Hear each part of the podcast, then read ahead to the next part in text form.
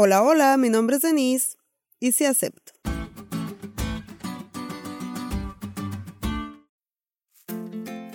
Un hombre en cierta ocasión debía millones y millones de pesos, soles, libras esterlinas, dólares, euros, chelines o la moneda que sea que manejes.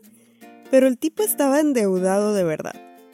De hecho, estaban a punto de quitarle lo poco que poseía, pero se le ocurrió ir con su presidente, su rey, su primer ministro o el título que tenga tu gobernante.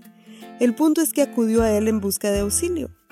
Le pidió tiempo para pagar y su gobernante, ¿qué crees? No le dio tiempo. Le perdonó la deuda. ¿Te imaginas? ¿Deber millones y te perdonan? ¿Qué sensación tan más cool? Me imagino que este individuo se sintió libre, seguro hasta respiró aire fresco. Pero al salir de con su gobernante, ¿qué crees? Fue con uno de sus empleados a cobrarle unos miles de pesitos que el hombre le debía. El empleado le pidió tiempo y esta persona a la que le habían perdonado una super deuda, no le perdonó a su humilde empleado y lo mandó a la cárcel. ¿Sabes? Jesús contó esta parábola que acabo de parafrasear para hacerle entender a Pedro cuántas veces debía perdonar. Y hoy seguro la usará con nosotros para hacernos entender cuál es el fundamento de su aceptación.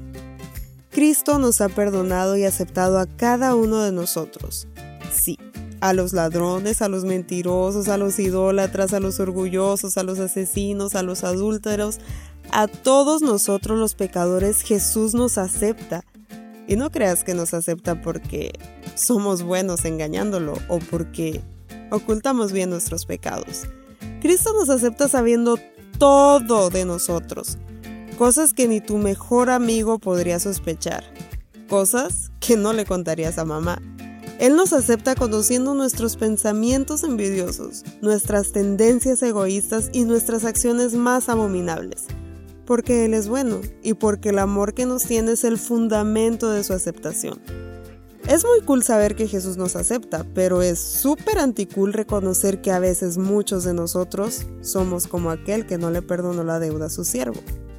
Si Jesús cenaba, visitaba y era amigo de los pecadores, ¿qué nos hace creer que nosotros somos superiores como para no aceptarlos?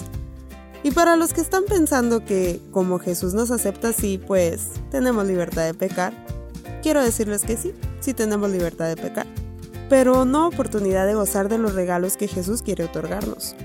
Porque es que aunque Jesús nos acepta conociéndonos tal cual somos, con amor nos confronta y nos dice, no peques más y nadie que tiene el amor de Cristo en su corazón puede ignorar esa tierna voz. Si la actitud de Jesús hacia mí fue, no importa lo que hayas hecho, te perdono y te doy poder para cambiar. Lo menos que puedo hacer es aceptar a mis semejantes bajo el mismo marco de amor.